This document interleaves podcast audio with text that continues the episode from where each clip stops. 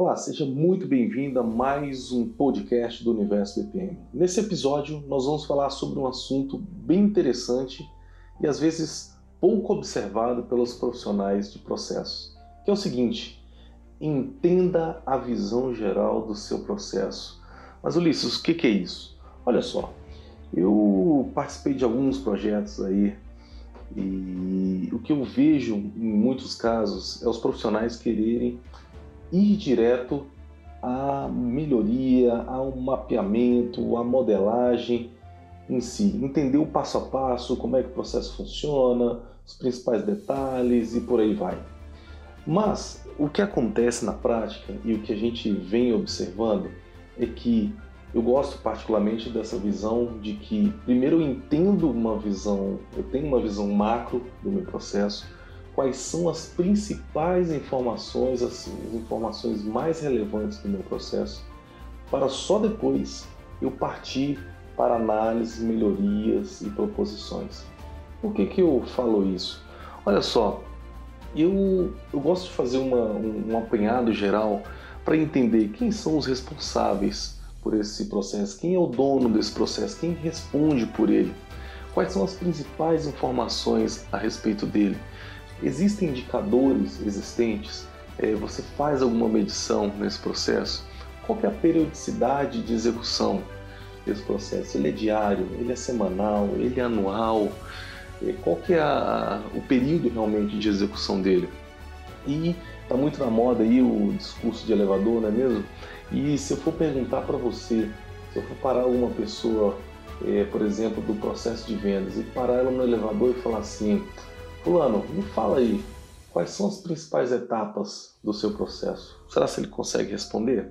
Por isso que eu gosto de entender e ter essa visão geral do caminho feliz em principais etapas. Então, por exemplo, se eu perguntar uma visão geral de um processo como esse, eu vou falar, ó, eu compro a matéria-prima, eu faço a fabricação do meu produto, vendo, entrego e acabou o meu processo. Olha como é que fica mais claro, mais fluido essa visão.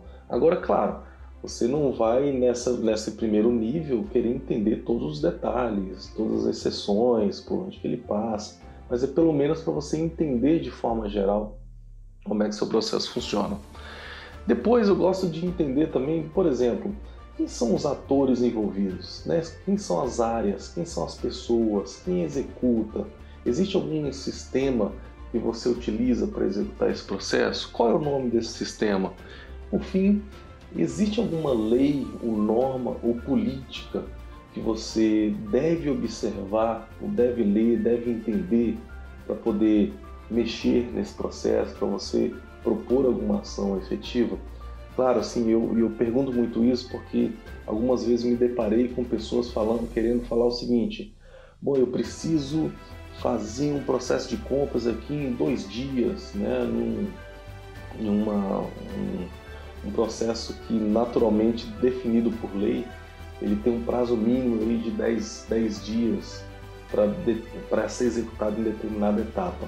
Então, é importante que você entenda essas principais informações antes de descer para as melhorias específicas, antes de você, na linguagem mais popular, antes de você desenhar o seu fluxo.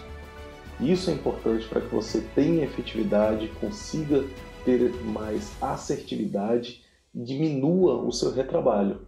Essa visão mais macro vai te ajudar a ser mais efetivo na sua visão mais micro, de fluxos, de proposições, de ações e por aí vai.